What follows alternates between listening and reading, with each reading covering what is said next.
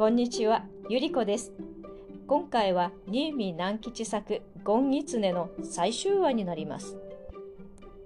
ゴンは毎日標準のところに栗や松茸を持って行っていますが、それを標準はどう受け止めているでしょうか。ではお聞きください。月のいい晩でした。ゴンはぶらぶら遊びに出かけました。中山様のお城の下を通って少し行くと、細い道の向こうから誰か来るようです。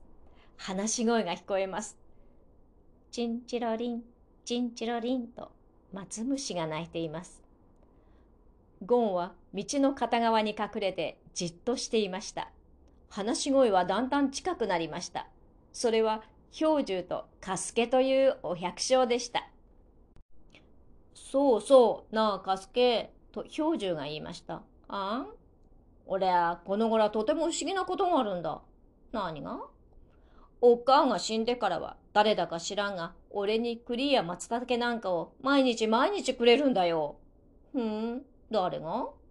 それがわからんのだよ。俺の知らんうちに置いていくんだ。ゴンは二人の後をつけていきました。本当かい？本当だとも、嘘と思うなら明日見に来いよ。その栗を見せてやるよ。へえ、変なこともあるもんだな。それなり、二人は黙って歩いていきました。カスケがひょいと後ろを見ました。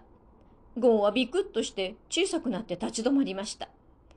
カスケはゴンには気がつかないで、そのままさっさと歩きました。吉兵衛というお百姓の家まで来ると、二人はそこへ入っていきました。ポンポンポンポンと儲けのような音がしています。窓の障子に明かりがさしていて、大きな坊主頭が映って動いていました。ゴンは、お念仏があるんだな、と思いながら井戸のそばにしゃがんでいました。しばらくすると、また三人ほど人が連れ立って、吉兵衛の家へ入っていきました。お経を読む声が聞こえてきました。ゴンは、お念仏が済むまで井戸のそばにしゃがんでいました。氷柱とカスケはまた一緒に帰っていきます。ゴンは二人の話を聞こうと思ってついていきました。氷柱の影帽子をふみふみ行きました。お城の前まで来たとき、カスケが言い出しました。さっきの話はきっと、そりゃ、神様の仕業だぞ。え？と、氷柱はびっくりしてカスケの顔を見ました。俺は、あれからずっと考えていたが、どうもそりゃ人間じゃない。神様だ。神様がお前がたった一人になったのを哀れに思わしゃって、いろんなものを恵んでくださるんだよ。そうかな？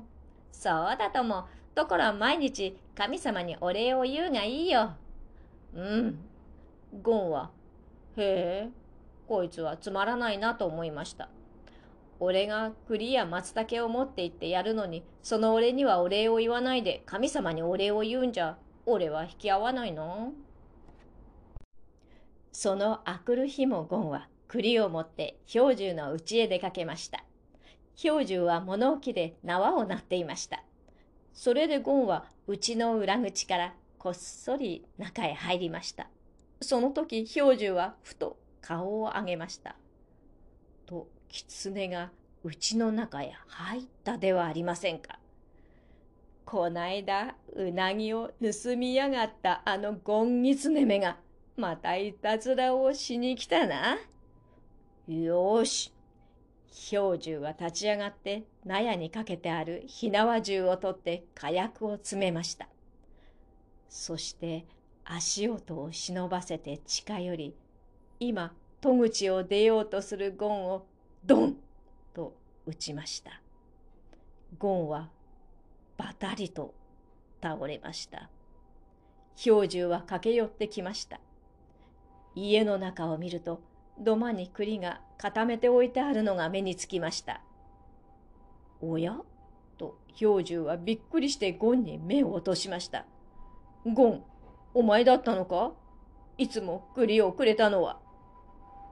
ゴンはぐったりと目をつぶったままうなずきました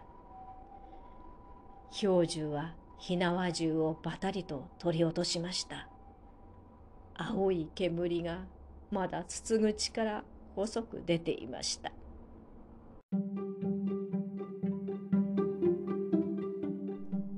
氷柱の影帽子をふみふみして歩いていくゴンのいじらしさ。